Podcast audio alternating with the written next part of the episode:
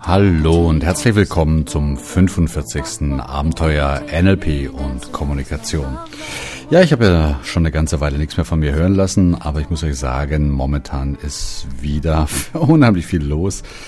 Viele Seminare, mein Buch drängt und ähm, naja, aber wie gesagt, es ist wieder Zeit für einen Podcast. Ach, übrigens, vor ja, zwei Stunden habe ich gerade ein interessantes Gespräch gehabt über Skype, nämlich mit meinem alten Freund und Podcast-Mentor Alex Wunschel, den ihr vielleicht auch kennt vom Tellerrand oder Pimp My Brain. Ja, und äh, Anlass dieses Gesprächs war, dass wir beide unser zweijähriges Podcast-Jubiläum feiern durften. Hm, ich glaube, Alex vor ein paar Tagen und ich heute oder morgen vor zwei Jahren ging nämlich mein erster Abenteuer-Podcast on Air.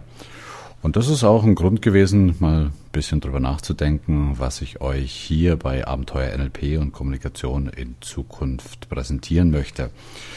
Ja, die äh, Zahl der Techniken und Modelle des NLPs sind ja nicht unendlich, obwohl sie permanent weitern, äh, sich erweitern. Und ich denke, das ist ein guter Punkt nach, glaube ich, jetzt äh, roundabout 40 Sendungen, ein bisschen in die zweite Runde zu gehen des NLPs und da ein bisschen tiefer im NLP zu schürfen. Womit ich anfangen möchte, ist eine ziemlich geniale Idee von meinem Trainerkollegen Bernd Isert, der NLP vor einigen Zeit, vor einiger Zeit mal so als Baum dargestellt hat. Und es gibt einen schönen, äh, es gab mal einen schönen Artikel von Bernd, ich glaube im Multimind, wo er, wie gesagt, das NLP als Baum dargestellt hat. Das möchte ich aufnehmen. Insoweit an dieser, an dieser Stelle auch vielen Dank an Bernd für diese Idee. Und wir fangen natürlich bei so einem Baum, könnten wir oben anfangen, fangen wir unten an. Ich fange mal unten an, nämlich es geht hier um die Wurzeln dieses Baumes, also wie entstand eigentlich NLP. Dann so ein bisschen auf die Metaebene die Gattung, was ist das eigentlich für ein Baum oder was ist eigentlich NLP? Dann kommen wir zu dem dicken Stamm, der meines Erachtens immer ein bisschen vernachlässigt wird. Mit dem Stamm meine ich die NLP-Philosophie, also so ein bisschen die Denke hinter NLP. Wenn wir dann hochklettern diesen Baum, kommen wir irgendwann in die Krone. Ja, Modelle, Methoden und Techniken. Ja, und letztendlich geht es ja irgendwann mal auch bei Bäumen, wenn ich so an meinen Apfelbaum im Garten denke, um die Früchte, nämlich die Anwendungsbereiche. Und last but not least, das weiß ich noch nicht, ob ich das in die heutige Sendung reinbekomme. Im Zweifelsfall machen wir zwei Sendungen draus. Das Wachstum, das heißt, wie sieht es eigentlich mit NLP und der Zukunft aus? Okay, lasst uns starten. Die Wurzeln dieses Baumes namens NLP oder mit anderen Worten, wie entstand eigentlich NLP? Gehen wir runde 30 Jahre zurück. Was gab's damals? Die meisten von euch wissen ja, dass NLP ursprünglich aus der Therapie kam. Mm, und damals gab es sicher solche Sachen wie die klassische Psychoanalyse natürlich. Dann auch denkt an Eric Byrne, die Transaktionsanalyse, dieses wunderschöne modellhafte mit Kindheits-Ich, Erwachsenen-Ich. Können wir auch mal eine Sendung drüber machen, fällt mir gerade ein. Dann gab es natürlich Familien- und systemische Therapie, Gestalttherapie, wo wir auch eine ganze Menge davon haben und natürlich auch die klassische Gesprächstherapie, denkt an Carl Rogers. Und immer wieder, immer wieder hat man eigentlich nach der richtigen Psychotherapie gesucht, nach der einzig richtigen Lehrmethode gesucht, die so ultimativ den Menschen helfen könnte, diese Probleme psychischer Natur besser in den Griff zu bekommen.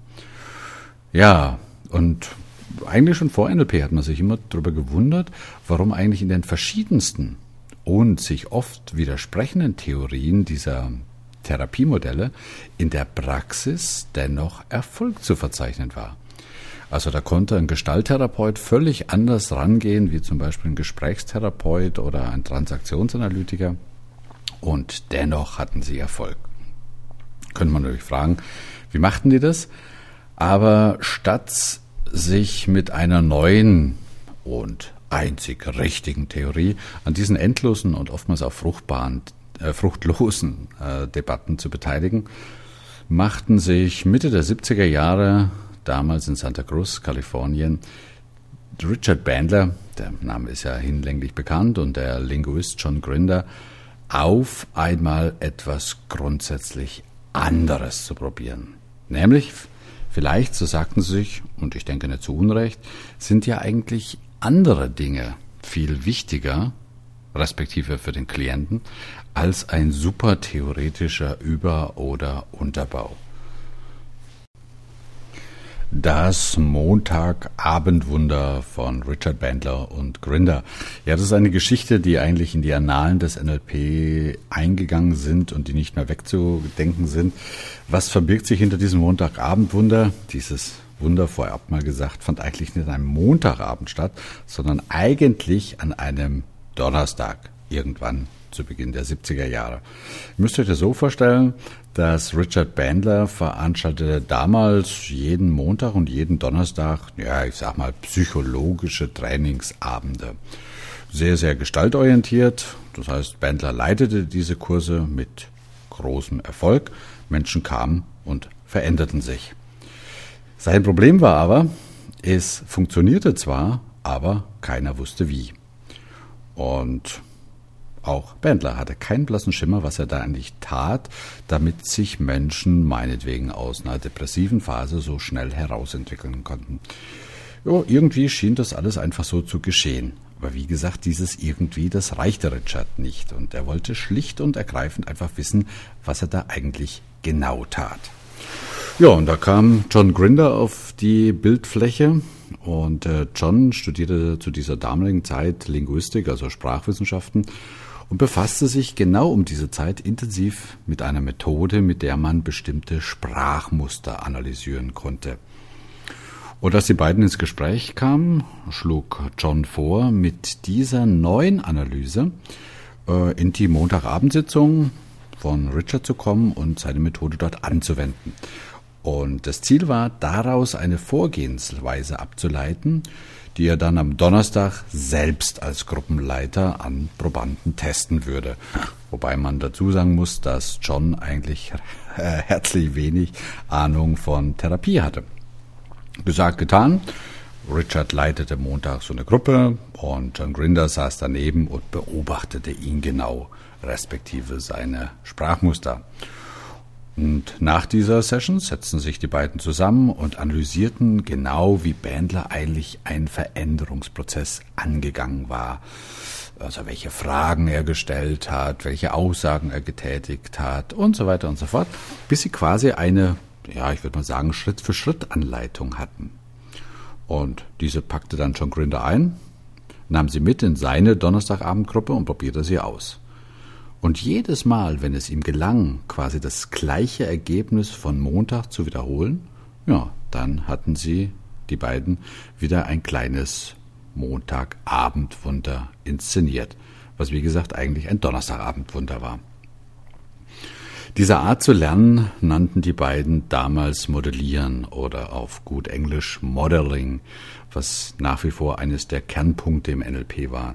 Übrigens eine Art, die auf einen Mann namens Alfred Korsipski zurückgeht, der bereits 1933 in seinem Buch Science and Sanity die philosophischen und linguistischen Grundlagen des heutigen NLP formulierte und der auch schon 1941 den Begriff Neurolinguistik prägte. Das ist also keine Erfindung von John Grinder und Richard Bandler. Naja, nachdem die beiden dann eine ganze Menge Erfahrung mit dieser neuen Methode gesammelt hatten, begannen sie sich auf zwei Therapeutenstars auszuweiten. Ihr müsst euch das so vorstellen, ja, das einzige Modell war ja damals äh, Richard Bandler und irgendwann ist dann auch Ende der Fahnenstange. Das heißt also, sie brauchten neue Modelle, auch so ein bisschen, um ihre Methode zu evaluieren. Also fragten sie sich, wer war eigentlich damals in der Psychotherapeutenszene da, der wirklich Furore machte, sprich der nachweislich eine ganze Menge Erfolge zu verzeichnen hatte. Und da war erstmal äh, Fritz Perls. Eigentlich müssen wir es Perls aussprechen, weil Fritz Perls ist ein Deutscher, der nach USA über Südafrika ausgewandert ist, der Begründer der Gestalttherapie. Und auf der anderen Seite Virginia Satir, die die Familientherapie oder eine neue Form von Familientherapie ins Leben gerufen hat. Über Virginia und Fritz habe ich da auch schon mal einen Podcast gemacht, wenn ihr euch erinnern könnt. Ja, das heißt also, die beiden guckten sich mit ihren Erfahrungen diese beiden Top-Therapeuten genau an, transkribierten Therapiesessions, beobachteten sie genau und stießen bei ihrer Analyse der beiden Therapeuten auf ein, na, ich möchte schon sagen, ziemlich seltsames Phänomen. Nämlich methodisch gesehen hätten diese beiden Therapeuten kaum unterschiedlicher sein können. Stellt euch bitte vor, Fritz oder Frederik Perls war ein großer Mann, teilweise auch sehr, sehr direkt und ähm, offen, ja, manchmal sogar zwischen die Augen. Und ähm, Virginia war eine relativ zarte, kleinere Frau, die sehr, sehr einfühlsam auf ihre Klienten einging. Auch von der Art des Therapie-Settings äh, war es sehr, sehr unterschiedlich. Also Frederick Pelz machte fast nur Einzelarbeit und Virginia Satir fokussierte sich grundsätzlich auf die gesamte Familie eines Klienten, um ihn zu heilen. Das heißt, äh, die Theorie von Virginia war die, dass praktisch die ganze Familie einen Einfluss auf das psychische Problem eines Klienten hatte. Und dennoch, trotz aller Unterschiede, hatten sie etwas gemeinsam. Nämlich beide benutzen sie eine sehr, sehr präzise Sprache, mit der sie bei ihren Klienten sehr schnell und sehr direkt auf des Pudels Kern bzw. auf das Kern des Problems zusteuerten, um von dort aus oft verblüffend schnell ihre Veränderung zu bewirken. Ja, als die beiden, also Richard und John, nach ausführlichen Tests ihrer Erkenntnisse den beiden Psychologen ihre Erkenntnisse vorstellten, waren Virginia und Fritz völlig perplex. Nämlich keiner von ihnen hatte bemerkt, dass sie überhaupt solche Muster in ihren täglichen Arbeiten anwandten. Das ist das, was wir heute vielleicht implizites Wissen oder intuitives Wissen, Erfahrungswissen nennen würden. Das heißt, du machst etwas und du machst etwas auch sehr, sehr gut, aber dir ist es einfach nicht bewusst, was du machst und wie du es machst. Und insoweit ist es natürlich dann auch schwer, anderen Menschen sowas beizubringen. Und Fritz und ähm, Virginia ermunterten Bändler und Gründer auch, diese Ergebnisse unbedingt zu veröffentlichen. Ja, und so erschien Mitte der 70er Jahre das erste Buch, nämlich Metasprache und Psychotherapie, bekommt ihr auch heute noch im Junverband Verlag, das quasi, wenn man so will, als Geburtsstunde des neurolinguistischen Programmierens angesehen werden kann. Ja, so fing das Ganze an, also sehr experimentell, sehr empirisch. Ich denke, es ist noch Zeit, dass wir äh, einen zweiten Punkt, einen zweiten Aspekt dieses Baum des NLP angehen können, nämlich zweitens die Gattung. Oder was ist eigentlich NLP? Was macht eigentlich NLP aus? Wisst ihr, ich erlebe es heute immer wieder, dass auch heute noch nach ja, 35 Jahren, fast 40 Jahren, diese drei Buchstaben NLP eine merkwürdig ambivalente Wirkung auf Menschen haben. Das war eigentlich schon immer so und ist heute auch noch so. Das heißt also, die einen waren völlig begeistert und glaubten nun an den Schlüssel zur unbegrenzten, Anführungszeichen Anfang, Programmierung, Anführungszeichen Ende, des menschlichen Geistes. Und andere hingegen erfüllte gerade diese Vorstellung mit ziemlich großer Angst um ihre persönliche Freiheit. Wenn ihr darüber mehr wissen wollt, geht mal ein bisschen zurück in einem meiner Podcasts habe ich auch so ein bisschen über ja, NLP und Manipulation geredet. Ich denke, das sollte man nicht vernachlässigen. Äh, ich denke, beide irrten. Und beide irren immer noch, denn sobald man sich aufmacht, so den Wesenskern von NLP selbst kennenzulernen, und dazu reichen sicher nicht, äh, reicht sicher nicht aus, ein paar Bücher zu lesen oder ein paar Podcasts zu hören, dann musste man entdecken oder muss man entdecken, auch heute noch, dass es eigentlich um etwas anderes geht. Und das drücke ich gerne auch aus mit dem drei Minuten NLP-Seminar. Das heißt also, wenn ich mal in einem Seminar, und zwar in einem drei Minuten Seminar NLP vorstellen müsste, dann würde es ungefähr so gehen. Meine sehr geehrten Damen und Herren, um im Leben erfolgreicher zu sein, brauchen Sie eigentlich nur drei Dinge zu tun und sich zu merken. Erstens, machen Sie sich klar, was Sie eigentlich wollen. Sprich Ziele. Zweitens, halten Sie Ihre Sinne offen und nehmen Sie wahr, was Sie an Resultaten bekommen. Man könnte sagen Wahrnehmung. Und drittens, seien Sie so flexibel und verändern Sie das, was Sie tun, so lange, bis Sie das bekommen, was Sie wollen. Ja, und dann würde ich ans Flipchart schreiben, erstens klare Ziele, zweitens eine hohe Wahrnehmung und drittens ziemlich viel Flexibilität. Und dann würde ich den Seminarraum verlassen. Das wäre so das drei Minuten NLP-Seminar. Und liebe Zuhörer und Zuhörerinnen, es geht mir in meinen Seminaren und ich glaube auch in den Podcasts immer wieder um diese drei Dinge.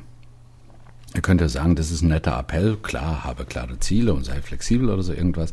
Aber das ist für mich nach, ja, wie lange mache ich jetzt NLP? Fast 20 Jahre. Das ist für mich immer noch der Kernpunkt, ähm, was, wo sich NLP bei, durch, äh, von vielen anderen Ansätzen entscheidet.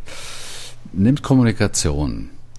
In dem Moment, wo ich nicht weiß, was ich will, woher kann ich wissen, dass während meines Kommunikationsprozesses, während meines Interaktionsprozesses mit einem anderen, ich mich diesem Ziel nähere?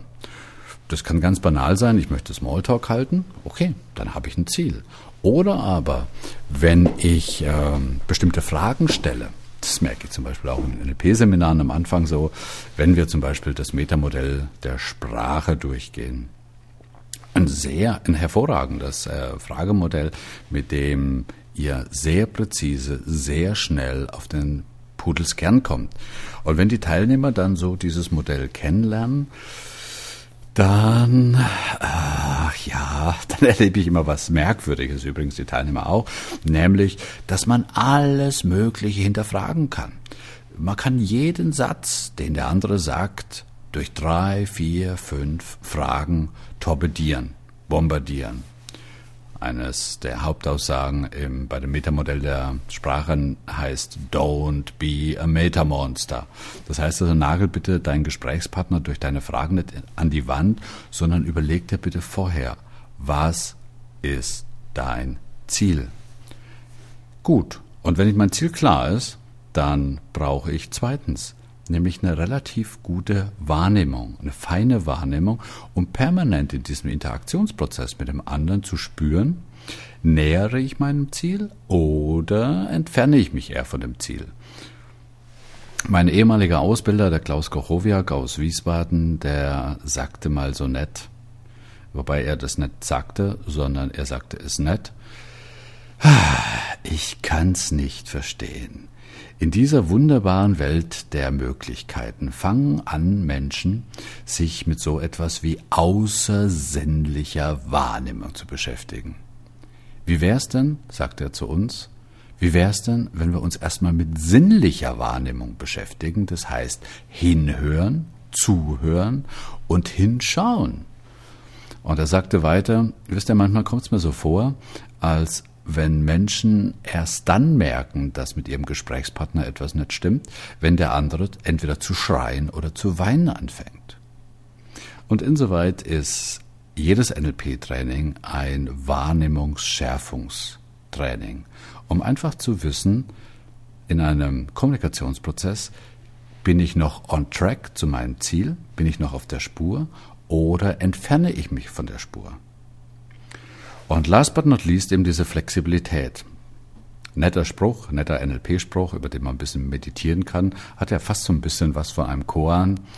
Wenn das, was du willst, wenn du das nicht bekommst, dann tu um Gottes Willen was anderes. Nee, jetzt hätte sagen, das ist ja eine Binsenweisheit, Hans-Jürgen. Also was soll denn das um Gottes Willen? Ja, dann schaut euch da draußen mal um. Es ist verblüffend. Was machen Menschen, wenn sie das nicht bekommen, was sie möchten? Also, Beispielsweise, ich habe so einen netten Prozess laufen, Kommunikationsprozess oder auf gut Deutsch ein Gespräch mit meiner Frau. Und ich merke, mh, hm, irgendwie steigt sie da nicht ein. Also meinetwegen, ich würde gerne heute Abend mit ihr ins Kino gehen. Hm, und sie findet tausend Sachen, also was weiß ich was, die Kinder und es wäre noch so viel zu tun und, und, und, und, und, und, ähm, um von meinem ursprünglichen Ziel wegzugehen. Ja, wie gesagt, ein Ziel hatte ich, nämlich ich möchte mit ihr ins Kino gehen. Zweitens, ich hatte auch die Wahrnehmung zu merken, dass sie nicht einfach sagt, oh ja, Hans-Jürgen, super, welcher Film läuft, sondern es kommt irgendwie, mm, ja, Widerstand, würden wir sagen. Jetzt könnte ich natürlich sagen, was zickt denn die am frühen Abend schon wieder so rum? Was habe ich ihr denn schon wieder getan? Das heißt also, ich würde die Verantwortung für diesen Widerstand ihr übergeben. Ja, sehen wir anders im NLP. Wie wäre es denn mal, sich an die eigene Kommunikationsnase zu fassen und zu überlegen, hm, hm, bin ich eigentlich flexibel genug, ihr mein Ziel in ihrem Weltbild so schmackhaft zu machen, dass sie gerne drauf einsteigt? Und wisst ihr, der große Vorteil ist, ich kann mich ändern. Die Frage ist, ob ich andere Menschen ändern kann.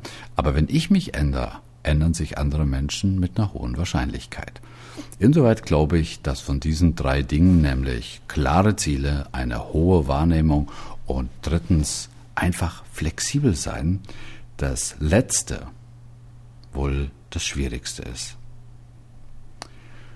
So, lassen wir es mal dabei für heute. Das nächste Mal werden wir uns äh, mit dem Stamm des NLPs beschäftigen, also mit der NLP-Philosophie. Wir werden uns mit der Krone, also mit Modellen und Techniken beschäftigen, so ein bisschen repräsentativ. Und wir werden uns natürlich auch mit den Früchten beschäftigen.